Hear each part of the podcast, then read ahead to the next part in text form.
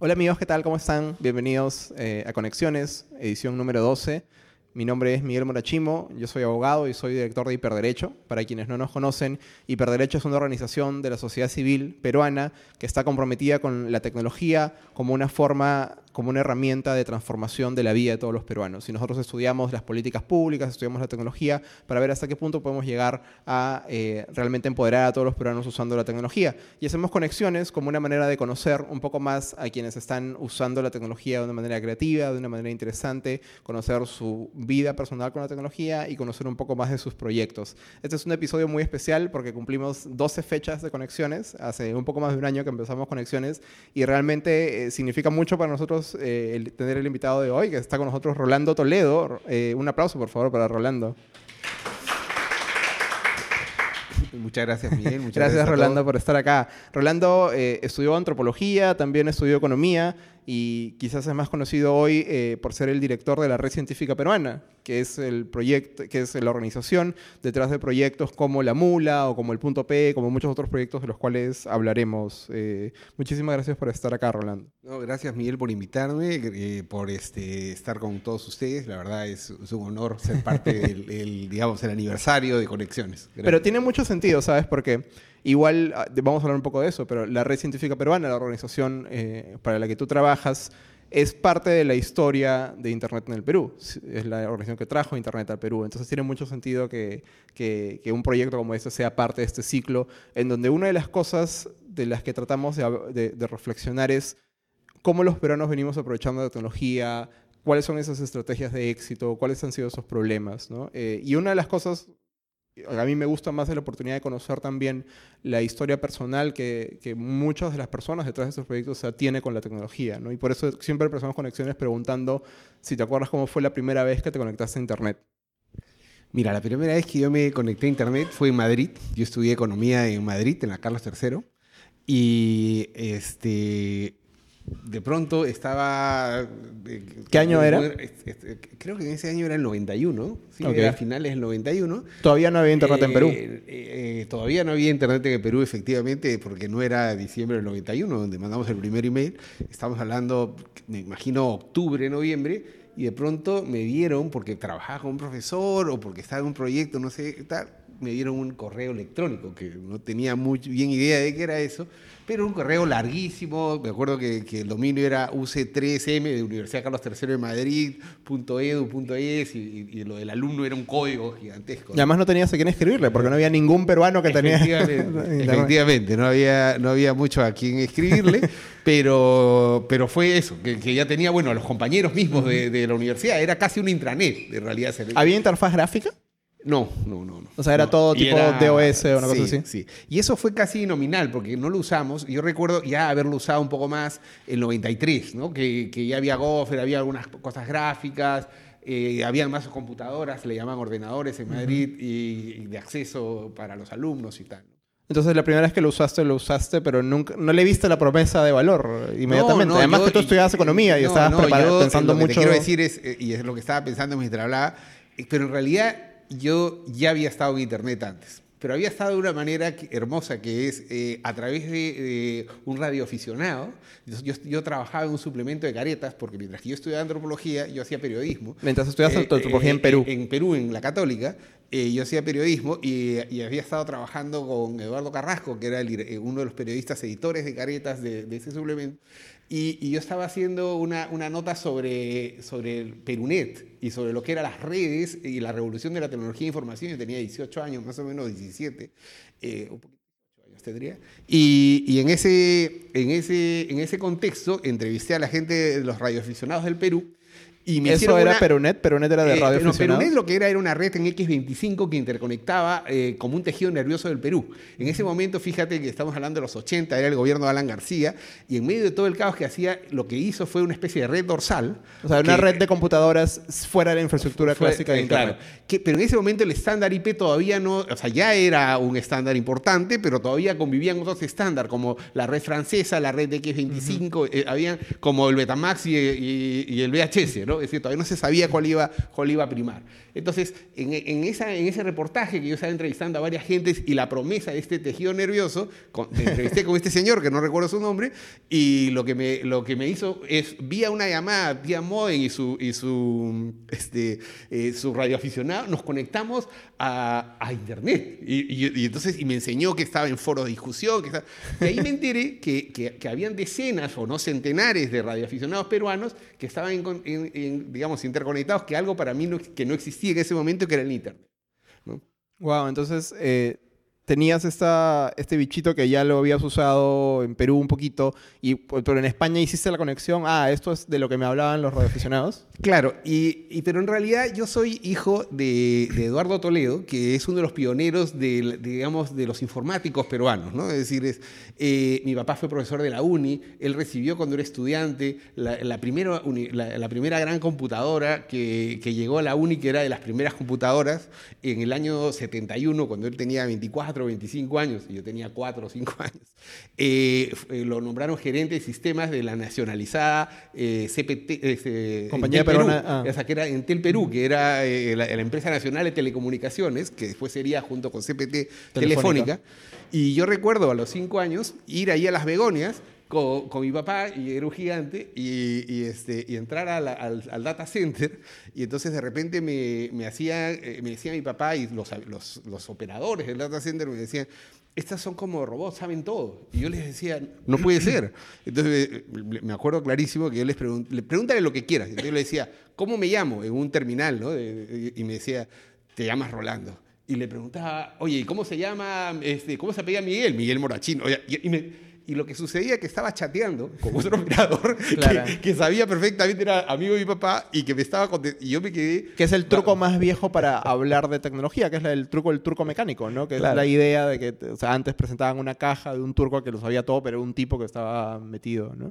Esto, entonces, eso, eso siempre, siempre me dio curiosidad, porque yo sé que tú estudias antropología y luego estudias economía, ¿Siempre tuviste claro que querías dedicarte a algo con tecnología desde, esas primeras experiencias con tu papá y etcétera?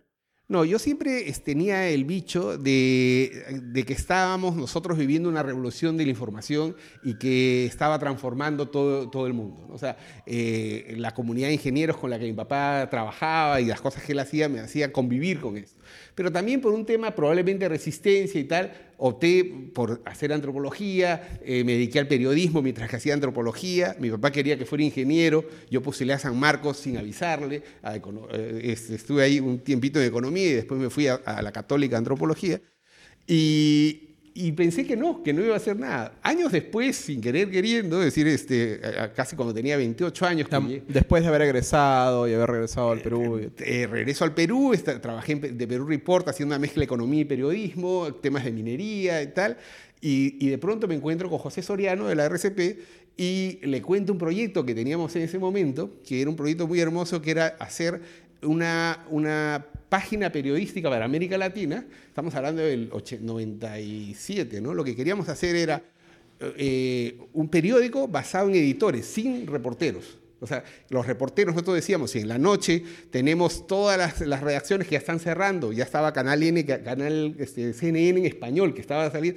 Eh, yo había trabajado como periodista tanto en Madrid como en, Lima años atrás, y yo decía, si nosotros juntamos un grupo de editores y mezclamos eh, qué es lo que está pasando en América Latina y, ponemos links a las páginas web que ya habían de los periódicos, podemos tener una información analítica de lo que está pasando, por ejemplo, ahorita el asilo de Alan García y cómo lo están tocando las editoriales, el link a la editorial en Quito, en Buenos Aires, a México, a, Madrid o, al Washington Post, como contexto, con un resumen analítico de todo. Eso a José le encantó, que era el gerente general, y me dijo, yo me meto de socio en ese proyecto. Entonces así conocí a José, así conocí a la RCP y, bueno, e, el proyecto fracasó porque la fuente de financiamiento que teníamos era un emprendimiento de Guasno y lo que, lo que terminó pasando es que me encuentro con José y me invita a la RCP.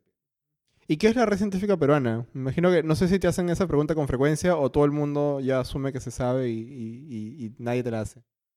No, la gente sobre todo se llama, le llama mucho la atención, tanto aquí como afuera. Es decir, cuando eh, algunos conocen parte de lo que estamos haciendo y cuando le explicas un poquito, dices red científica peruana, Los imaginas La- en, en la- laboratorios, claro, la, la imagen que tienen es que, que eres un científico, ¿no? Y si te ven como, como uno es, digamos, dicen, ah, eres un científico medio hippie. Eh, pero cuando se dan cuenta que no he estudiado, digamos, nada científico. Ninguna ciencia básica. na- Una ciencia básica, o sea, espera un biólogo, un físico, ¿no? Es decir, un centro de investigación que no tenga un doctorado y, que me hubiera encantado hacer y cosas como esas, eh, em- empieza la pregunta, oye, ¿qué cosa es la red científica? ¿no?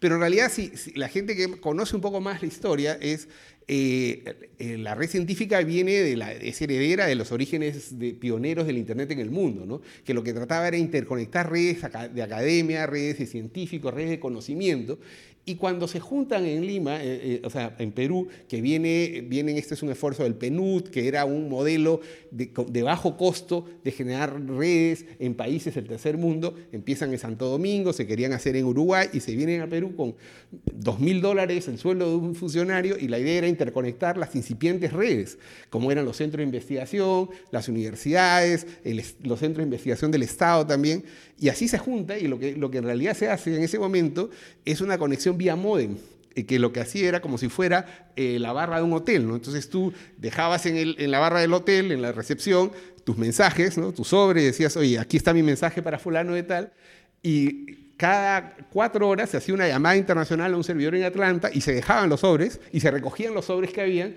y tú venías al día siguiente y pues y los recogías. tal. Claro, Eso pero, era o sea, revolucionario. Para que te- o sea, nos da- la gente lo veía como la primera conexión a Internet, pero realmente lo que había era una conexión, pero que no era continua, ¿no? que, que solo sucedía en un momento en particular en el cual salía la información de Perú hacia el mundo y, y venía. Pero fíjate lo que era de transformador en ese momento, que los correos se demoraban tres semanas o un mes en llegar y se perdían muchos de ellos, y, la- y los teléfonos eran muy escasos. ¿no? Entonces, eh, la gente se quedó sorprendida. Esto, entonces, y tú llegas a la red científica peruana hacia finales de los años 90. Claro, yo llego, la RCP se funda a finales del 91 y yo llego en marzo del 99. Cua- Y la, la- RCP, como lo has mencionado, para ese momento ya había traído Internet a Perú y ya había cumplido un rol en su despliegue, eh, eh, si no me equivoco. Sin embargo, tú llegas en una época de crisis para la red científica peruana. No solamente en una época, no solamente nos aproximábamos a una época de crisis en el país, sino también eh, entiendo que algunos de los proyectos de la red científica peruana a esa fecha iban saliendo un poco mal, hubo como un recambio. Mira, eh, pero antes de hablar de la crisis, eh, lo que te querría es mencionar un poquito el sueño de esos momentos, ¿no? Es decir, es el sueño de ese momento que nos llevó después a una crisis, eh, cuando en el 94 se da la primera conexión dedicada a Internet de 64K, se hizo en ESAN, ¿no? Y eso fue toda una, una transformación real y se empezó a crear un ISP real, ¿no? Entonces, eh, y ahí lo que hicimos fue darle una... Lo hicimos, digo, porque soy heredero de la historia de lo que pasó en la RCP, ¿no? Entonces, eh, se dio una vuelta a lo que era el modelo de cibercafé en el mundo, que nos logró muchos reconocimientos a nosotros, ¿no? Que fue agarrar y hacer las cabinas públicas. Las cabinas públicas lo que, lo que hicieron fue, es decir, es como en un país con tan poca infraestructura de telecomunicaciones y con tan tal alto costo de las ordenadores, de las computadoras en, Perú, eh, y con un, promedio de ingresos tan bajo, ¿cómo es que hacemos para que no sea la oportunidad digital no se convierta en una brecha digital que lo que hago, en vez de mejorar las condiciones de vida de los peruanos, la empeoren con relación al resto del mundo. Entonces las cabinas terminaron sa- saliendo como hongos entre el 95 y 96. Habían en la RCP, eh, un- se creó una cabina pública y empezaron a proliferar porque dos o tres a la semana form- formábamos gente diciendo cómo montabas, era como una especie de franquicia en la que generábamos mercado. Y el proyecto de cabinas, entiendo además, no era simplemente un espacio para conectarse, sino también era un- una... Ustedes tenían estas... La RCP tenía esta aspiración comunitaria para las cabinas, en donde tenía que ser también quizás un espacio de formación, un espacio de educación, un espacio de encuentro. Para nosotros las cabinas era como el proyecto que nosotros presentamos y lo trabajamos con el BIT en esa segunda mitad de los 90, era crear una red de cabinas a nivel nacional. Esa red de cabinas a nivel nacional iban a ser como nodos ciudadanos, como si fueran bibliotecas contemporáneas, en las cuales era un centro cultural, una biblioteca, un centro de acceso a Internet y también era un sitio de ocio. También podías tomarte un café, podías, era una especie de, de Kinkos y, y Starbucks, porque nos entendamos un poquito más. ¿no? Y, el pro- y por eso te digo que fue el inicio de este sueño el que terminó luego generando una crisis, porque lo que planteamos luego fue un proyecto para llevar 5.000 cabinas públicas a los sitios, a las principales ciudades y poblaciones hispanas de América Latina. Entonces queríamos poner desde, desde San Francisco, Los Ángeles, la Florida, eh, Nueva York, México, Bogotá, Medellín, era 5.000. ¿ya? Wow. Y entonces, la- entonces la- crisis fue que vino, vino un inversionista en, la- en pleno auge de las .com y quiso meter mucha plata, dijo que iba a meter la plata y al final se, se desarmó el Nasdaq y nos quedamos con, con, digamos, con la ilusión del proyecto y eso generó una crisis. ¿no? Y esto, ahí es que entonces las cabinas de internet como hoy las conocemos, son, o, como las llegamos a conocer cuando había más todavía, ya eran simplemente un sitio donde uno le pagaba a un tipo y se conectaba a internet y no, digamos, quedó, quedó en el camino la tarea dependiente de crear esa, es, de convertirlas en un real espacio cultural, ¿cierto? O sea, en realidad lo tomaron su propio rumbo y vivieron diferentes tipos de cabinas. A mí lo- una de las cosas que más me emocionó fue que en el 2004, el 2005, se, se empezó a hacer encuestas de usuarios de Internet, eh, tanto en América Latina como en, el Perú. Y las, las hacía apoyo. Y de pronto, sistemáticamente, salía que el Perú encabezaba la lista de América Latina de usuarios de Internet. Pero sin embargo, eh, eh, estaba al final de la tabla de la infraestructura de telecomunicaciones, en usuarios de líneas dedicadas, en términos de, conexiones de móviles y conexiones de líneas fijas. Entonces, eh, Apoyo empieza a profundizar. ¿Y qué pasaba? El 86% de los usuarios de Internet del Perú se conectaban vía cabinas públicas. Entonces, para nosotros fue una gran satisfacción, es decir, es, en menos de 10 años, las cabinas habían cumplido a su manera, con su propio protagonismo, con di- diferentes formas, eh, habían generado una capacidad de dar acceso a, la población a Internet. Y también es un proyecto que creo que el, el sector privado, otra parte del sector privado se lo tomó en serio, ¿no? Quizás me parece que quizás algún operador de telecomunicaciones también tuvo su propio modelo de cabinas y etcétera. Esto y más o menos ya, digamos, entonces entrando a los años 2000 es que la RCP, ¿en qué momento es que la RCP empieza a trabajar el tema de nombres de dominio? Es que en realidad nací, eh, los nombres de dominio son anteriores a la RCP. O sea, pero el punto P es anterior a la RCP entonces. Eh, eh, en realidad es, es como que la, la fundación nominal de la RCP, o sea, la forma- en realidad la formación, se da el- el- la primera semana de diciembre, el, el 3 de diciembre de 1991, y el hito que nosotros siempre festejamos es el envío del primer correo electrónico. claro. Pero en realidad, un mes ante- antes, John Postel nos delega en la zona del punto P. ¿No es cierto? Eh, ¿Y por qué? ¿Por qué? Porque lo que en ese momento se había creado justamente la, RFC 1591, que, que era lo que hacía el YANA en aquella época, era eh, Internet, como todos ustedes saben, era una interconexión de redes, ¿no es cierto? Entonces, eh, y básicamente en ese momento estaban, eran redes académicas, redes universitarias, en Estados Unidos y en Europa y veían que había una buena parte del mundo que no había nada. Entonces era, oye, ¿a quién conoces que tenga unas redes que estén trabajando? Y entonces vino, conocieron a, a José y al equipo que trabajaba con él, que, referidos por otra gente, y le dijeron, oye, en Perú se están armando estas redes. Ah, pues genial. Porque la mirada que se tenía eran dos, ¿no? los, los dominios genéricos y los country doble domains, que eran dominios territoriales, pero no se planteaba como una lógica estatal. Lo que se planteaba era las redes de ese país y que, teni- y que estaban vinculadas a las comunidades científicas académicas de ese país y por lo tanto le, le- le- otorgaban la zona, pero le otorgaban en una lógica de paridad, porque el Internet en mayúscula es red contra red generan la Internet en mayúscula. ¿no? Entonces, y siempre desde, desde a partir de ese momento en los 90 la RCP administraba el punto P. Eh, eh, claro, claro. Y entonces si en el año 98 alguien quería comprar un dominio punto P, ya lo, ya lo, ya lo administraba la RCP. Sí. Ok, pero hay un momento, entiendo, alrededor de la mitad de los años 2000 en donde se diseña una nueva estrategia del punto P que viene junto con, con- con la época en la que se saca el punto P directo y ya no hay el, eh, el, el punto .com, punto .p o el punto .org, punto .p. O sea, La, historia es que eh, en realidad nosotros queríamos, en, lo- lo- en los dominios en el, eh, territoriales, o sea, los STLDs, eran dominios en algunos casos muy cerrados, ¿no? Eh, entonces, yo recuerdo cuando yo entré en marzo del 99, tú para pedir un dominio tenías que venir con tu ficha registral, ser el apoderado, todo lo para demostrar que tú eras este, hiperderecho y te daban un dominio, ¿no es cierto? Y demoraba, Eh, te y demoraba, porque había gente que se podía oponer. se podía oponer y todo. Entonces el proceso podía durar semanas. O, o sea, si- desde que tú tenías la idea del dominio hasta que lo adquirías, algunas semanas podía demorar. y eso era en la misma RCP. Era la misma RCP. tal.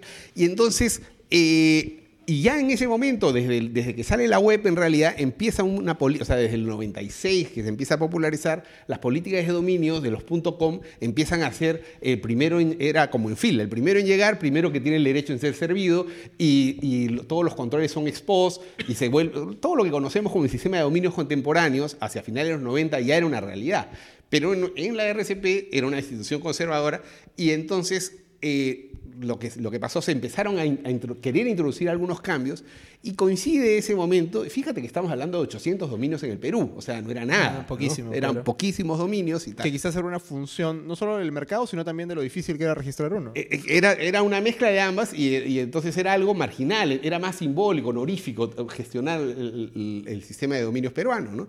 Entonces, eh, ICANN se acaba de fundar, eh, el sistema a nivel global estaba como funcionando. ¿no? Entonces, ¿qué es lo que sucede? Que nosotros queremos, empezamos a introducir esas políticas, pero queríamos hacerlo con la comunidad eh, y en ese momento porque nosotros teníamos una historia de, éramos ya una especie de, de factor disruptor en el mercado de las telecomunicaciones, porque nos habíamos convertido en un ISP y, en un ISP que, que no, eh, eh, no, contemplaba, en ese caso, el operador dominante, que era Telefónica, se había dado cuenta que no controlaba el Internet y pusimos la primera controversia en Internet porque hubo, hubo abuso de posición de dominio. ¿Vamos a hablar de ese caso? Yo estudiaba ese caso en la universidad, es el caso Aplio. Eh, no, ese es otro caso. no, eso fue antes, eso fue cuando nosotros queríamos conectar líneas dedicadas en Miraflores que era lo que hacíamos con Entel y con CPT, y de pronto nos dijeron, oye, no, este es, no, hay, no hay capacidad técnica para dar a ese banco o a esa empresa conectividad, y de pronto eh, iba la empresa de, la misma empresa a, ofrecerle Internet. Entonces nosotros dijimos, oye, este señor que está en la capa de transporte no nos está, no nos está dando un servicio que es un servicio público, y nos está diciendo que no hay, teníamos las cartas. Para beneficiar a su integrado. haciendo una integración vertical y no, no haciendo una, una cosa limpia, que era lo que se correspondía. Bueno, por hacerte el cuento corto, eso se, fueron peleas públicas, eh, fue, fue, una cosa de mucha prensa, mucho conflicto, que terminó hace no muchos años dándonos la razón en última instancia en la Corte Suprema. ¿no? Y una de las razones que después también eh, este, ATT, que ahora es claro, que antes fue Fersco, también le pasó lo mismo en otros casos, y que fueron unas razones porque en el gobierno de Humala y tal se decía, oye, no hay que renovarle, o sea, hay que renovarle a Telefónica su, su su concesión. O sea, nosotros en esa época teníamos esa, eh, eh, eh, digamos, habíamos sido los primeros en, pelearnos con un monstruo como Telefónica, que por supuesto hizo mucho bien al país en muchísimas cosas, pero en ese momento les parecía que, que oye, éramos una piedra en el zapato y súper pequeñitos, y entonces dijimos, oye, ¿por qué no salen ellos del mercado? No salimos del mercado, fuimos tercos ahí y seguimos peleando. Entonces, en un momento, en el 2000, cuando estaba en el 2001, cuando cae Fujimori y está, por, está saliendo en realidad Paniagua, eh, en, las últimas semanas del gobierno hay un intento de, estatizar el punto P y sale un decreto supremo en la que le agradecen los servicios prestados y le dan el punto P a Indecopi. Entonces nosotros reaccionamos, dijimos, oye, dijimos, ya entra el gobierno de Toledo, dijimos, oye, esto de acá, eh, pusimos una acción de amparo. ¿Y por qué creen que pasaba? ¿Por qué creen, ¿Cuál Nosotros creemos que ahí hubo un lobby en ese momento de, del nuestra impresión es que hubiera un lobby en ese momento operadores, de algunos operadores de, telecomunicaciones, había algún ministro que venía de trabajar con Telefónica, en fin. Yo creo que no hubo suficiente información y todavía había en ese momento, yo recuerdo que cuando se fundó el NAP, en esa época, yo fui uno de los fundadores del NAP, parecía como que era una, una, una junta de... Explícanos qué es el NAP para quien no sabe. El NAP es un punto de interconexión de tráfico. ¿no? Para que el Internet, una de las cosas que, fundamentales para que el Internet funcione es que eh, los tráficos locales se queden localmente para que se genere contenidos locales para que haya velocidad y tal, y sea una verdadera red. En aquella época no había fibra óptica eh, que conectara al backbone internacional, es decir, a Estados Unidos o a Europa, y entonces todas las conexiones eran satelitales. Entonces, si tú te le mandabas un correo a mí, digamos, desde la RCP a CompuServe o a, Telefónica, ese, ese, correo se iba por el espacio, se iba a Miami o se iba a Atlanta y regresaba luego y te llegaba el correo. Lo cual lo hacía eh, súper lento y costoso. hacía súper lento. Ya en ese momento había la voz IP y, y, entonces era absurdo. Entonces, no, había tal desconfianza que compartir nuestro tráfico local, que si era posible, eh, generaba mucho temor. ¿no? Y entonces hubieron cláusulas súper restrictivas para poder ser parte del NAP y tal. Y finalmente se, se hizo lo del NAP. Entonces, siempre en, en, determinadas industrias que son por medias oligopólicas y tal, es, es complejo, pero se hace, se trabaja colaborativamente, pero también se compite. Y hay ratos, eh, como en este caso, que nos metieron un codazo, pero yo siempre entiendo que ese codazo fue de buena fe, pero, eh, de buena, pero al final lo que sucedió fue que, que apelamos ese tema y lo que dio inicio en realidad fue a a una creación de un, de un esquema multi-stakeholder de decir qué hacemos con el dominio.p, porque nosotros teníamos justamente a los mismos stakeholders planteándoles, oye, queremos hacer un sistema de, de cambio de políticas, pero necesitábamos que los diferentes stakeholders estuvieran de acuerdo. Entonces, eh, en, el, en, la, en, el, decreto supremo que, es, que da de baja esta resolución, que es el, el, 546, me parece, del 2001, que anula este que te estoy contando, eh, el anterior que se había dado en julio, eh, lo, que, lo que se hace es reconocer a la RCP como administrador del punto P y se crea esta comisión de dominios para, para ver qué se hace con ellos. Que responde una pregunta válida, ¿no? Porque claro, estábamos hablando que a inicios de los 90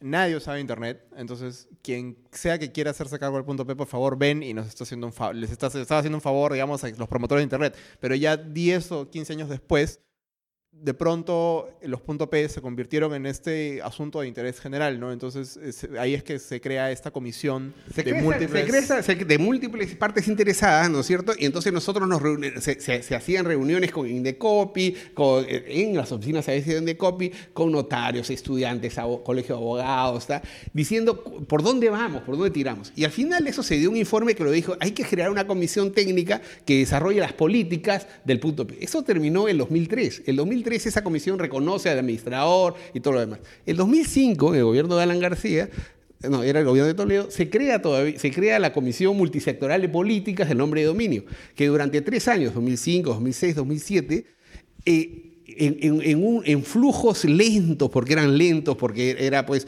otra vez del Estado estaba el MTC, los IPTA, los IPTEL, Indecopi, eh, la ONGEI, eh, estaba el, el, Colegio Notarios, era, era era realmente multistakeholder, pero se avanzaba poco, se avanzaba poco y, se, se, daba marcha atrás. Pero finalmente en 2007 logramos aprobar las políticas de nombre de dominio que respondían al mandato de la anterior comisión que era el 2003. Entonces, si tú te das cuenta, este proceso nos duró desde el 2001 hasta el 2007 para generar nuevas políticas que, respondían en realidad a lo que tú dices. Era un dominio abierto, que ahora parece algo normal. No se podía pagar con tarjeta de crédito, no se podía, no era primero en llegar, primero en, primero en recibir. Eh, entonces, ¿qué es lo que se hizo? Se hizo hacer estas políticas. Lo que se hizo fue, como era el estándar internacional, en, estas políticas se dijo que los nombres de dominios eh, no son nombres propiamente, sino son conjuntos de caracteres que, no son marcas, y que por lo tanto somos ajenos a lo que pasa ahí, y que no estamos leyendo lo que está pasando ahí, que el operador de nombres de dominios no, no es responsable de los contenidos. Todo era lo que pasaba en el mundo, lo que pasa con los dominios en cualquier sitio, en cualquier CCTLD o en cualquier genérico. Eh, y, fuimos con mucha conversación, con mucho convencimiento y finalmente hubo por consenso, no hubo votación, se aprobaron estas normas. ¿Y cómo continuó el involucramiento de otras partes interesadas? Entonces, te lo pregunto en el contexto de que hay, creo que hay uno o dos proyectos de ley en el Congreso específicamente tratando de, de nuevamente tratar de refundar todo y precisamente de... No, a mí, a mí me sorprende. Nosotros fuimos y hablamos con, con el congresista Percy Alcalá, porque lo primero que nos, nos sorprendió del proyecto, primero es que que nos, eh, igual que ustedes, ¿no? lo que sacaron el derecho es, primero es, oye, nos parece genial que se debata el tema. Nos parece muy bueno que, hablemos, hoy ¿cuál es la gobernanza que debemos tener? Eh, ¿Dónde están las, ¿Hacia dónde queremos ir, ir con el tema, no solamente de dominio, sino de la sociedad de la información? Pero cuando uno empieza a ver que en realidad está basado en, eh, en el informe del 2003, desconoce, como lo dice el propio informe de ustedes, las cosas que se hicieron en la Comisión Multisectorial del 2005 hasta el 2007, que son políticas vigentes. Entonces te dice, oye, vamos a crear un sistema de comercializadores. Hay más de treinta y tantos comercializadores en el sistema de dominios peruano. Vamos a hacer un sistema de controversias. Eso se aprobó en el 2007 y tenemos más de treinta y pico controversias de más de ciento y pico mil dominios en más de 11 años de funcionamiento con esas políticas. Más, los tratados de libre comercio nos obligan a tener... Y el TLC nos obliga de esta forma a hacerlo. Y ellos quieren crear otro mecanismo. o sea, tendríamos que eh, el eh, TLC para... Vamos a tener eh, además este tipo de comisión. Esa comisión ya existe, ya existió durante años. Entonces, entonces nosotros le explicamos todo eso y entonces de pronto dicen, no, lo que pasa es que el gobierno gasta mucho en, en dominios. Y no es ah, verdad, no, no es verdad, no gasta mucho porque el número de dominios que tiene el Estado peruano no llega a 3.000 y, y y eso para un presupuesto anualizado es nada, o sea, es, es nada. Eh, y entonces... Y además termina siendo ya una demanda, una vez que cayeron todas las demandas de democracia y representatividad, termina siendo una cosa casi contable, ¿no? Entonces ya, deja de cobrarme entonces. Yo lo que a mí me, me preocupaba, que digamos, es ¿Qué cosa está detrás de esto? ¿no? Porque como tú decías hace un rato, pues nosotros efectivamente somos un operador fundamental en el tema del ecosistema de Internet y estamos en como una parte de una infraestructura crítica, es decir, el, sistema, digamos, empieza con el DNS, nosotros manejamos el DNS, pero encima de esto viene la parte de transporte, viene la parte de los ISPs, viene la parte de seguridad, de contenidos, es decir, y cuando hablamos de una comisión como esta, yo digo, oye, eh, para, en realidad deberíamos hacer un, un, sistema que mire la sociedad de la información en la que también veamos el tema de dominios, pero veamos qué pasa con el ecosistema digital peruano. Veamos que, oye, cómo está el tema de acceso universal, qué está pasando con la infraestructura, por qué no se usa la red dorsal, qué cosas se puede hacer en términos de telesalud, de telemedicina, qué pasa con la ciberseguridad en el Perú, eh, eh, cómo hacemos con la educación, la formación, es decir, la educación y las TIC. O sea, hay una agenda enorme para el tema de TIC y entonces para nosotros es fundamental que esa comisión multisectorial holder esté mirando la gobernanza del Internet en su conjunto. Y nosotros hemos hecho, igual que ustedes también, muchos intentos, y lo ha hecho el Ministerio de Relaciones Exteriores, lo ha hecho la PCM, de hacer eh, sistemas de gobernanza. Eh, en algunos casos, este, estoy hablando desde reuniones anuales o semestrales, y, si no están eh, incorporados elementos más sexys, o sea, que tengan más carne, porque si tú miras la agenda, o sea, ya, nos juntamos, nosotros somos la Comisión Multisectorial de Dominio. ¿En este universo nombres de dominio es sexy o no? No es sexy, pues. O sea, no es sexy, es sexy para mí que lo conozco y de repente para ustedes que les apasiona el tema. Pero a la cuarta reunión, una vez que has definido políticas y ahorita de repente podemos eh, ya van a decir, oye, me voy a ver una película, o sea, ¿me entiendes?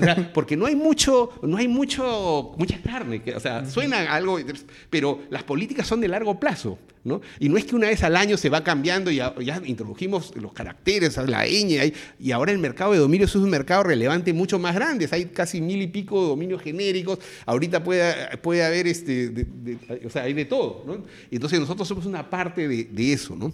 Esto, hablemos precisamente de eso. Tú has mencionado eh, tangencialmente otros, otros emprendimientos que ha tenido la red científica peruana a lo largo de este tiempo. Y, yo creo que quizás un heredero ideológico o, moral del proyecto de cabinas y la idea de poder conectar a todo el mundo y, poner a todos en, condición de, de, equidad y paridad han sido todos los esfuerzos que han tenido por crear estas plataformas de blogs y periodismo ciudadano, ¿no? Eh, hoy todos conocemos la mula, pero antes había, me parece, Yachay Blogs, algo así se llamaba. Mira, nosotros, igual que, la mayoría de ISPs en el mundo eh, eh, a finales de los 90, em, siempre estuvimos en la parte de acceso a Internet y en la parte de contenidos. ¿no? Y siempre el contenido era la gran promesa de lo que se venía, donde estaba todo. Entonces, efectivamente, nosotros teníamos Perú al día. Perú al día fue lo que hizo eh, José con esta idea de hacer una síntesis de, los de, la, de la prensa local y darle, darle algo de análisis. ¿no? Hicimos las primeras páginas web del comercio, del, del caretas, eh, de, medios de información, porque para nosotros nuestra idea como, como asociación civil que maneja el punto P es que tenemos una responsabilidad con la mirada del Perú que queríamos construir. Es decir, ¿hacia dónde queremos llegar al Perú? Entonces nosotros decimos, oye, este Perú, esta oportunidad digital eh, cómo construimos y lo que nosotros creíamos es que las TIC, creemos y seguimos creyendo, es que las TIC son una oportunidad, y el, Internet sobre todo, para dar oportunidad pequeño, para generar armonía en la diversidad, para generar una democracia con mayúscula, una democracia, el sueño republicano de lo que hablan tanto ahora en los debates los sociólogos y politólogos. Y para lo cual era, es una oportunidad de darle, esa oportunidad a lo pequeño significa que en un país multicultural como el nuestro exista la posibilidad de hacer Internet en achánica, en quechua, en aymara, cómo es que una persona sin necesidad de, tener que salir de chincheros o salir, salir de, una población en Bagua o un Huitoto, puede, sin perder su identidad, ser global y poder participar de este mundo competitivo. Entonces, para nosotros, esta, esta lógica de, dar acceso a los contenidos y dar la capacidad de generar negocios y emprendimiento era fundamental. Entonces, esa, esa lógica, el lema que nosotros teníamos desde el principio era más Perú para el mundo, más mundo para el Perú.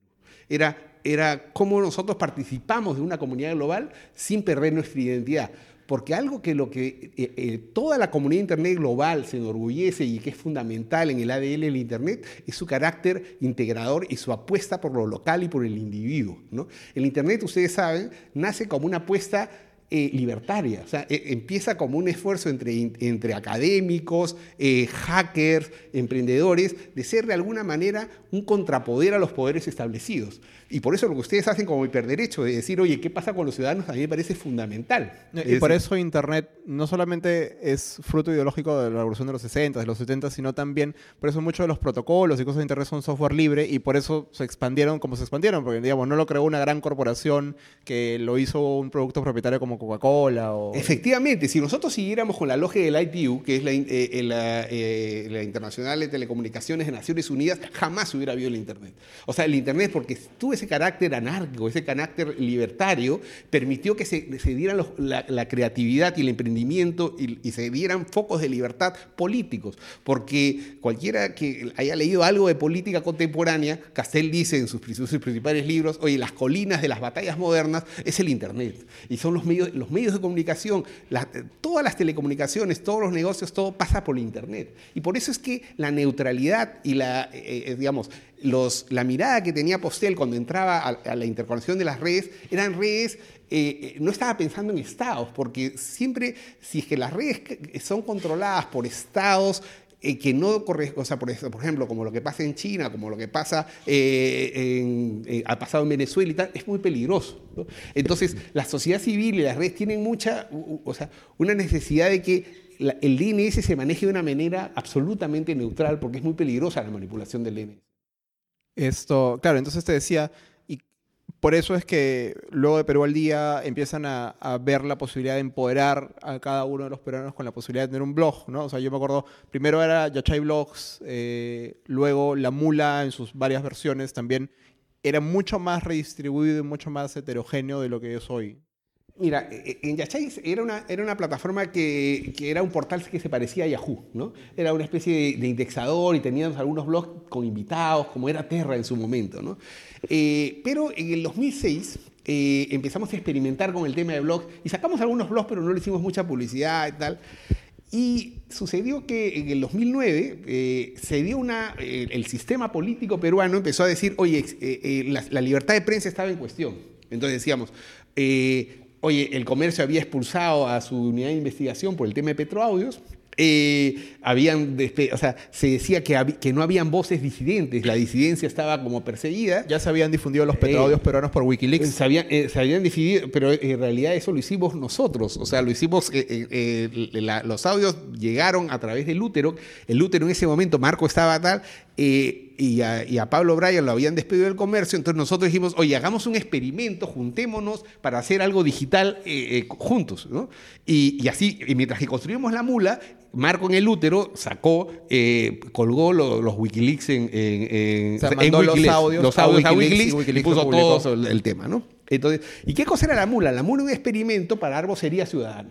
Es decir, es, oye, ¿qué pasa si nosotros dejamos que los, ciudadanos escriban sin, sin restricción y creamos un medio en base a eso? tenemos cuatro periodistas que lo que hacen es darle un poco de sentido y tenemos una mezcla de, Tumblr con, con Huffington Post. Esa era la idea. Y unas semanas después pasa la, crisis de Bagua y nos empezamos a dar cuenta que la información que nos llegaba de Bagua, de periodistas, de, de personas que habían estado ahí y tal, frente a la información que salía en los medios, terminamos siendo un elemento fundamental. Y, entonces empezó a funcionar. Porque además en esa época, quizás algo que, quienes nos están escuchando este recuento rápido no, no, no recuerdan, es que era medio difícil hablar en Internet. Es decir, decir algo en Internet necesitaba de una infraestructura y esa infraestructura existía en las redes sociales, pero era insular. Eh, Twitter no era ni de cerca tan popular como lo era hoy en día. Facebook no tenía el 90% de las funciones sociales que hoy tiene, era principalmente un sitio para mandar mensajes privados y poner fotos. Entonces, claro, si tú querías decir algo, tenías que montarte un blog. Y para montarte un blog, tenías que probablemente saber cómo manejar un servidor, tenías que saber cómo instalar paquetes de datos o pagar a alguien para que haga eso. Eh, y ya, yo me acuerdo, pues una de las primeras versiones de, de, no sé, antes de la mula o ya durante la mula, literalmente eran un montón de instalaciones de WordPress eh, redistribuidas, ¿no? Eh, era, era como, efectivamente, era, era un WordPress este, comunitario, ¿no? Eh, que nos daba límites porque crecíamos más rápido de lo que podíamos y entonces el software era, era un lío. Siempre, hasta ahora tenemos problemas con el, con el software. Pero efectivamente fue un éxito y lo que tú dices es, eh, muchos periodistas eh, que, o que ya no estaban en los medios o que no podían publicar cosas en sus medios nos utilizaban a nosotros como una plataforma de libertad para poder eh, decir lo que pensaban políticamente. ¿no? Entonces fue un punto, un nodo fundamental. Una vez me dijo en esa época un amigo decir, para mí la mula, y yo muchas veces capturo esa definición, es un nodo de activismo. que desde ahí lo que hacíamos era poder incidir. ¿no? ¿Cierto que hay toda una metáfora detrás del nombre de la mula? Sí, claro que sí, ¿no? O sea, tiene que ver con lo que te, decía que es la visión de Internet. Para nosotros, la, visión de la RCP es una sociedad construir una sociedad basada en sujetos autónomos. ¿no? Es decir, es, una mirada muy liberal, es decir, auténticamente liberal en la que el ciudadano es el eje, pero en la que la autonomía implica la capacidad de decidir ¿no? y, y, por supuesto, fracasar o, o hacer eh, un éxito. Entonces, eh, cuando, cuando, nosotros teníamos en el 2006 un proyecto que queríamos hacer una especie de Wired, una revista impresa además con su versión digital, en la que tuviera 80% cultura y 20% absolutamente técnica, o sea, así que no la entienda a nadie. Claro, ¿Cómo configurar un sí, servidor? cómo configurar un seguidor, este, la, la, el DNSC, que es de, eh, cosas para ingenieros o para gente de, de, de, ingeniería de cómputo, ¿no? O de física, pero así. Eh, el, proyecto se encarpetó, hubo otras urgencias, y cuando empezamos a hacer esto, lo único que yo sabía era que el nombre iba a ser La Mula, porque La Mula tenía una serie de características que a mí me encantaban y al equipo con el que trabajaba también, ¿no? Que era, oye, primero es un animal que, que, hace camino, es un animal feo, o sea, por definición es como un, ¿no? es un, híbrido, es un animal híbrido, mestizo, eh, y después es un animal que no se reproduce por naturaleza. Eh, y entonces su vida tiene sentido en sí misma, es decir, es, no es en su descendencia, sino es yo de mi vida tengo que hacer lo que yo quiera, soy autónomo, pero va a tener sentido en la medida del sentido que yo le dé. ¿no? Y eso a mí me parecía muy poético. ¿no? Esto. Y la mula durante, durante su evolución dejó de ser esta red de blogs redistribuidos, hoy es una cosa que se parece un poquito más a Medium, quizás hay como un solo formato, un formato más estático y continúa teniendo una, un equipo de redactores en planta que cubren noticias y arman la portada, en parte con lo que ellos hacen y en parte con lo que la comunidad va haciendo. Pero yo me acuerdo de una época en la que quizás hace dos o tres años la mula era el sitio en el que todo el mundo se creaba un blog para quejarse de alguna empresa, como para quejarse de algo, ¿no? Era como que eh, era, era bonito en, en, ese sentido, ¿no? Que era como que quizás las primeras veces que las personas escribieron algo para internet, mucha gente quizás lo hizo por primera vez en la mula, sobre todo quienes no son periodistas profesionales o opinólogos profesionales. En la mula, en los casi 10 años que tenemos, el tema de denuncia ciudadana ha tenido muchos picos. Uno fue hace 3 o 4 años, que fue el famoso caso Peyot, ¿no?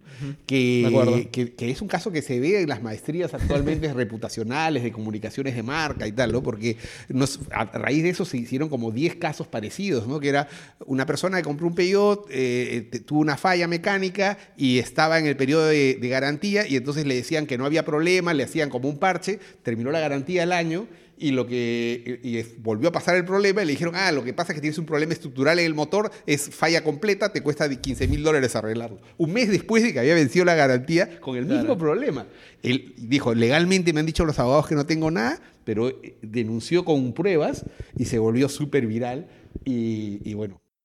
¿Y crees que precisamente hoy el auge de las redes sociales y la gente que se manda todos estos rollos hoy en su muro de Facebook o, hace estos mensajes para compartir de una u otra manera ha debilitado eso? ¿Piensas que quizás la mula hoy ha perdido un poco de ese espacio gracias a Facebook, a Twitter? No, yo creo que, eh, digamos, eh, nosotros somos siempre parte de un ecosistema, ¿no es cierto? Entonces, y lo que ha pasado, nosotros eh, tenemos como dos líneas de acción, ¿no? Una es todo el tema de, porque del ISP, que tenemos un ISP, y toda la parte de productoras de contenidos. Entonces, nosotros lo que tenemos es, si quieres, trabajamos toda esta mirada que estaba hablando, esta visión del RCP, esta mirada sobre la democracia y tal, la trabajamos a través de algunas obsesiones, ¿no? Y tenemos una obsesión por la identidad, obsesión por la memoria, obsesión por la sostenibilidad y por la transformación digital, ¿no? Por todo lo que está pasando en términos digitales y, las oportunidades que tiene el país en eso.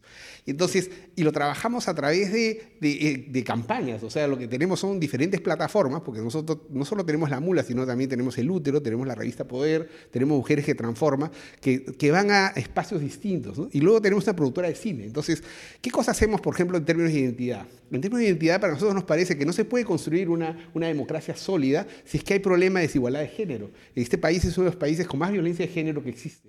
Estamos, creo que, en el ranking de los cinco, cinco países con más violencia hacia la mujer. Entonces, eh, y los temas de estereotipos y tal. Entonces, hemos creado una plataforma que se llama Mujeres que Transforma y estamos creando campañas específicamente vinculadas a ese tema y en la que los nuevos activistas siguen usando la mula para eso. O sea, eh, eh, y las denuncias están en Facebook, pero también se, se hacen a través de nuestras otras plataformas y desde el útero y todo lo demás. ¿no? Eh, lo mismo sucede con todo el tema de darle espacio a todos los temas amazónicos, a todos los temas de, que son temas marginales en la prensa actual, pero tenemos una línea completa de trabajo y desarrollo en eso. Y estamos encontrando elementos de sostenibilidad en nuestros propios proyectos a la hora que alineamos nuestras campañas con nuestras audiencias, porque lo que tenemos son audiencias que les interesa la mirada que nosotros tenemos sobre esos proyectos, porque estamos queriendo hacer incidencia. ¿no? Entonces hacemos incidencia ayudando a los activistas a vociferar, eh, tratando de llegar a los decisores, pero llegando también a la opinión pública, y trabajamos también con think tanks. ¿no? Tenemos el premio Poder a través de think tanks, que trabajamos con las mejores prácticas, y entonces en conjunto, mezclado con eh, los proyectos de cine. O sea, nosotros hicimos la película Sigo Siendo, que no sé si tuvieron oportunidad de ver, porque Sigo Siendo en realidad es un viaje por la identidad peruana, es un viaje, es decir, en el que decimos justo lo que estamos diciendo, es decir, es queremos construir un Perú, es un Perú que tiene muchas oportunidades, pero lo que nosotros somos es algo que me dijo en una encuesta, dijo una, chica estudiante de enfermería en la Universidad de Ciencias y Humanidades de 20 años, dijo, nosotros no somos folclore, somos herencia cultural. Es decir, el Perú es un país lleno de, ciudadanos que, son, que tienen una riqueza cultural enorme, tenemos todos, y desde ahí es el potencial que tiene el Perú. Entonces, eh, tanto los temas de memoria, los temas de, identidad, los temas de sostenibilidad que tiene que ver con cómo es que es el trade-off entre desarrollo y medio ambiente, qué tipo de ciudad queremos construir, eh, cómo miramos el, futuro de, nuestro país y del mundo, eh, son elementos que, que, lo que nosotros es, es generar debate y discusión para que diferentes voces puedan esa es como la teoría del todo de la red científica peruana, ¿no? O sea, mucha gente podría decir precisamente que quizás ustedes hacen tantas cosas que es difícil encontrar un hilo comunicante entre los diversos proyectos que tienen, ¿no? Desde hacer un documental sobre música peruana hasta tener una, un medio de noticias para jóvenes o lo que sea. Em, pero la idea de ustedes es la red científica peruana siempre es el holding de todos estos, eh, estos proyectos y es, son los ingresos de la red científica peruana los que sostienen los proyectos o la idea es que los proyectos eventualmente sean autosostenibles o ya lo son? O sea, la, RCP dentro, parte de su misión institucional está generar estos proyectos y entonces ha creado una empresa que, de la cual es dueña que está ahorita generando sostenibilidad a través de este mecanismo. Y en realidad lo que, lo que en, todo este ecosistema de medios de comunicación, en realidad lo que tú tienes son audiencias, ¿no? Y entonces es, es este, en la medida que entras a trabajar como una industria, eh, las audiencias lo que tú tienes que trabajar es a, diferentes tipos de plataformas en la que les tratas de dar mensajes más o menos parecidos, o sea, quieres impactar de una manera. Entonces, eh, hacer cine o hacer periodismo o generar, estás contando relatos con un tipo de incidencia, con un tipo de mirada. Y entonces, y vamos al mismo sitio, o sea, acabamos de estrenar dos películas, o sea, después de Sigo Siendo, acabamos de estrenar La Búsqueda, volver a ver temas sobre memoria, qué pasaba en las comunidades andinas eh, en la época de los 35 al 90, en la época más dura eh, de violencia de sendero en esa época. ¿no? Estamos ahorita con otros tres, cuatro proyectos de cine, proyectos sobre el, tema del caucho y tal, porque el cine también te da una, una y, te da una capacidad de, emocionar y, es otro ciclo, ¿no? O sea, el ciclo periodístico es así, el, cine te, te toca de otra forma, ¿no? Y te genera otro tipo de entendimiento. ¿Y qué es lo que hacemos? ¿Cómo trabajamos todo eso? Tenemos un core de gente y que nos aliamos con gente que tiene proyectos y que compartimos su mirada. Entonces, porque estamos mirando hacia el mismo sentido. Entonces, nosotros ayudamos de, diferentes formas. En algunos casos nosotros somos productores mayoritarios, en otros casos somos productores minoritarios y ayudamos a que proyectos que nos parece que son fundamentales y que están, comparten nuestras obsesiones y que mezclados con nuestras plataformas pueden potenciar la incidencia eh, y que de alguna manera ayuda a que nuestro, el granito en una democracia más consolidada se eh, funcione. Y de alguna manera ha funcionado, porque en un país tan polarizado como el que estamos por ratos, eh, la gente termina sintiendo que lo que hacemos algo de sentido tiene. ¿no? O sea, que no es, una, no, es que las cosas no... O sea, no es que no tienen una lógica unificadora, tienen una mirada unificadora. ¿Hay algo de todas esas líneas de trabajo que han desplegado en lo que les gustaría trabajar y que no están trabajando? No, a nosotros lo que, a mí me pasa es que lo que siento es que tú abres alguna de estas líneas y te, te apetece desarrollarlas más, ¿no? Y, efectivamente ahí pasa un poco lo que tú dices, ¿no? Es decir, es, eh, nos, nos, falta, todo lo hacemos con recursos propios, todo lo hacemos este, con, eh, el mercado, eh, usando por ratos, este, tratando de financiar con publicidad, con proyectos y tal. Y, y, creo que hay muchísimas cosas por hacer, ¿no? Pero, y esa es un poco la frustración, es decir, es, oye, hay cosas que dejamos de lado un montón. ¿no? Como que, por ejemplo, qué proyectos se han quedado de este tipo, o bueno, quizás no de la red ciudadana, pero tú que, ustedes que pasan un buen rato pensando cómo hacemos que un Perú sea más Perú, cómo hacemos que, que, la cultura a través de la tecnología pueda potenciarse, qué tipo de proyectos tú piensas que todavía no hay lo suficiente en el Perú, ¿no? O sea, que podrían bien desarrollarlos ustedes o bien podría desarrollarlo un tercero. Bueno, otra cosa que estamos haciendo desde otro brazo, nosotros somos suboperadores de telecomunicaciones y ahorita estamos en un proyecto hermoso de conectar 101 eh, localidades en la selva norte, en la selva que va desde Tarapoto hasta Pucallpa. Entonces son 600 kilómetros de microondas que estamos conectando comunidades que antes eran cocaleras y les estamos dando eh, acceso internet este, de alta velocidad, hay telecentros ahí que, que, son las cabinas públicas, acabamos de conectar las primeras 15 y van a ser 101, o sea, 70 en los próximos tres meses, dos meses, y 101 poco después, ¿no? Y, ahí la idea es cómo trabajamos eh, con nuestras plataformas también ahí, cómo eh, le damos, a, generamos generadores de contenidos locales que, que hagan una mula local dentro de esa misma zona y cómo a través de la cooperación internacional eh, generamos, por ejemplo, este es un proyecto bonito porque está Cedro, porque está USAID, porque está Cisco, están financieras, y lo que estamos queriendo es, por ejemplo, que la gente que trabaje en estos proyectos tenga una perspectiva de género, es decir, ser, tener un prejuicio positivo en términos de la gente que trabaja en estos proyectos eh, y, generar capacitaciones a, mujeres que usen tecnología y cosas de ese tipo. Estamos queriendo entrar en los colegios a través de, los, de, Cisco en sus sistemas de, de formación online para que se genere gente capacitada para que haga el soporte de redes que nosotros vamos a, contratar. ¿no? Entonces, proyectos como ese son súper lindos porque te, te, permiten hacer todo el tema de, de, inclusión digital. ¿Cómo encuentras, no sé si la palabra es sentido, pero cómo encuentras el empuje para continuar trabajando tanto tiempo siempre lanzando nuevos proyectos y en un arco de tiempo en el que yo me imagino que si, si teníamos esta conversación hace 20 años, yo he dicho Rolando, en el futuro va a haber tantos millones de peruanos conectados a Internet, todos vamos a tener una computadora en nuestro, en nuestros bolsillos, en nuestra muñeca, eh, y tú, tú y yo probablemente hubiésemos imaginado un, Internet en Perú mucho más democrática, mucho más abierta, mucho más participativa, y hoy como que el Internet es, es en parte también un, un vehículo de entretenimiento, un vehículo donde a veces amplifica lo peor de nuestra sociedad, ¿no? ¿Cómo encuentras esto? Motivación para continuar trabajando en estas cosas cuando a veces te das cuenta que quizás despliegas todo esto o haces todo este esfuerzo y finalmente no tiene el resultado que tú esperabas? Primero yo me siento un privilegiado de poder estar en la posición que estoy eh, eh, eh, manejando estos proyectos de estas redes que me parecen, digamos, son súper retadores y son encantadores. ¿no? Y segundo, yo siento que, que el Internet con toda su complejidad eh, hace, demuestra una, es, canalizador de unos reflejos de una ciudadanía que con rapidez reacciona y toma decisiones que permiten, y perdonen que no sea neutral, que a veces en las elecciones se tomen decisiones que desde mi punto de vista son correctas. Es decir, es decir eh, eh, podría ser de otro lado, pero se moviliza un sentido de opinión pública que permite que, que algunos temores, justificados o no, eh, terminan eh, posicionándose algo, o sea, se construye de alguna manera mejor democracia. ¿no?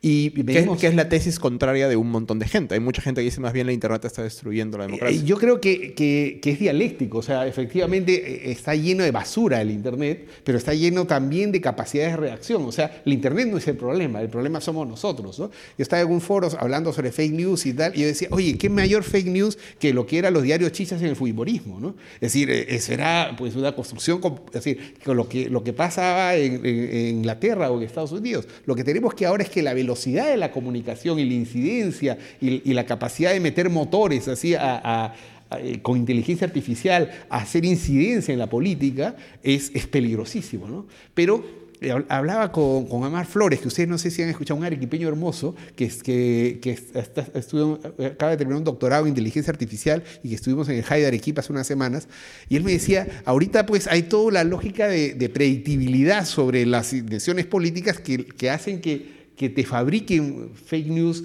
casi difíciles de detectar, pero existe como toda una tecnología, entre comillas, intentando ganarle a eso como eran los clásicos pues, guerras de los virus contra los antivirus. ¿no? Entonces, es un problema general del, ser humano, de la democracia, del modelo político. El Internet cambia la lógica del ciudadano, tanto en su lógica como consumidor, como, como sujeto social, como se enamora, y también como hace política.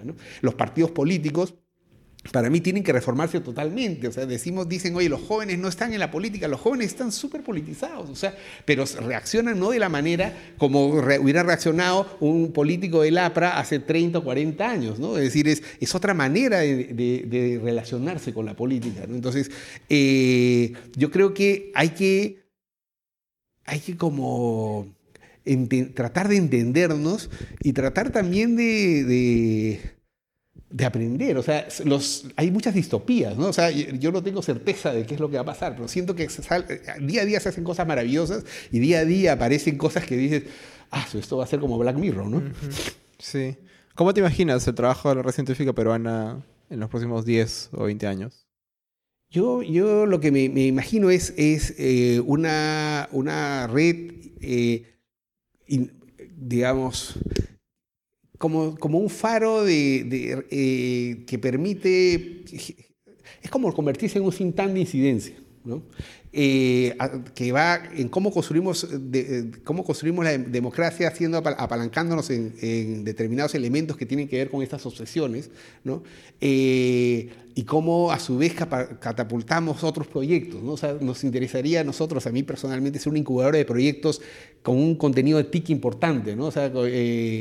Creo que esa es la siguiente agenda, ¿no? Eh, hacer algo así que hermoso que como lo que ha hecho Telefónica, que es como Guaira, ¿no? Pero ya hicieron Guaira, entonces es, eh, oye, ¿por dónde, qué, otro giro podemos dar? De repente una, una especie de incubadora de segunda generación, algo así, ¿no? Montarse a la, a la, ola del emprendimiento, pero claro, quizás volviendo... Pero volviendo a los temas que nosotros nos a parecen lo, que lo comunitario. Claro. Además, volviendo a lo comunitario, que yo pienso que quizás una de las de las cosas que quizás no están muy en, en, la cabeza de las personas cuando piensan en la múmula o piensa en algunos de los demás productos de red peruana es que provienen de una asociación civil, ¿no? que, que, tienen una vocación de interés público, que tienen una vocación que trasciende el mero, el, mero corporativismo, el, mero mercantilismo y que en principio es un producto pensado en la comunidad.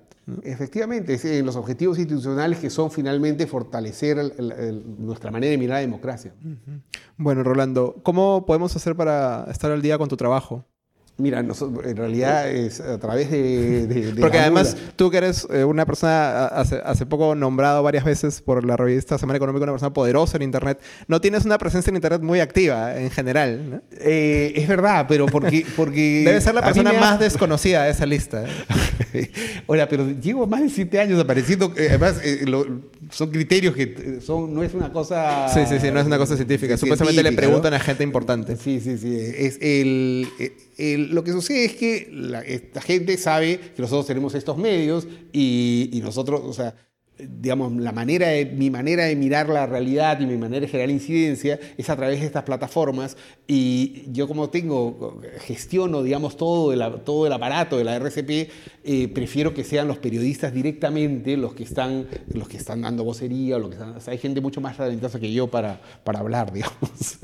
Está bien, bueno, Rolando, pero entonces a través de la mula podemos seguir tu trabajo. De la mula, el útero, de lo que estamos sacando en poder, las películas que estamos haciendo. Mira, de las películas que estamos haciendo, aparte de los documentales, eh, estamos haciendo, tenemos toda la posibilidad de hacer una película eh, usando todos los cuentos de Ribeiro.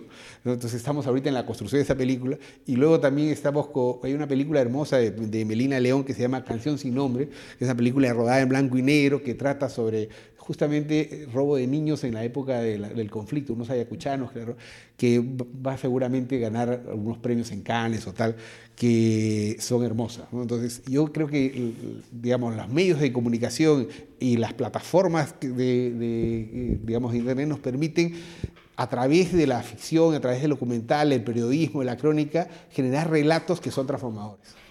Bueno, muchísimas gracias, Rolando. Les pido un aplauso, por favor, para Rolando. Y muchísimas gracias a ustedes por venir. Eh, esto concluye las grabaciones de Conexiones por este año. Los esperamos el próximo año con más invitados y con más conversaciones. Nos vemos el próximo año.